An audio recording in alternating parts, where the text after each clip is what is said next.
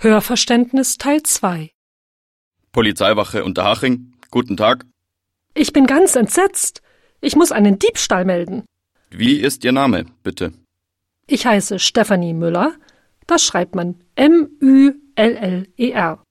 Und wie ist Ihre Telefonnummer, Frau Müller?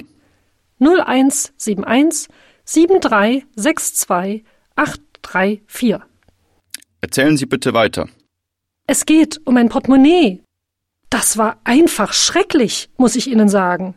Ich war an der Bushaltestelle, Markusplatz, in der Münchner Straße.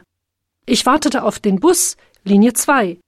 Während ich in meiner Handtasche nach meinem Handy fummelte, griff ein Junge plötzlich in meine Manteltasche nach meinem Portemonnaie. Ich war so schockiert. Ich wusste nicht, was ich tun sollte. Das war sehr unangenehm für Sie, Frau Müller. Nehmen Sie sich Zeit. Also, um wie viel Uhr war das? Es war zehn Uhr zehn. Gut. Der Junge rannte schnell um die Ecke, in die Bonner Straße weg. Ich rannte ihm hinterher, jedoch war er schon verschwunden, als ich um die Ecke in die Bonner Straße gelaufen bin. Ja, ich verstehe. Das passiert vielen Leuten, da sie einfach von dem Anschlag überrascht werden. Könnten Sie den Jungen beschreiben? Ja, bestimmt. Er hat mir direkt ins Auge geguckt. Er hat blaue Augen und lockige blonde Haare. Er ist dünn und etwa 1,90 Meter groß. Er ist ungefähr 14 oder 15 Jahre alt. Das ist sehr gut, Frau Müller. Und was trug der Junge? Er trug eine blaue Jeans, eine hellblaue Trainingsjacke, eine dunkelblaue Mütze und schwarze Trainingsschuhe. Konnten Sie sehen, ob er ein Tattoo oder einen Nasenring oder sowas hatte?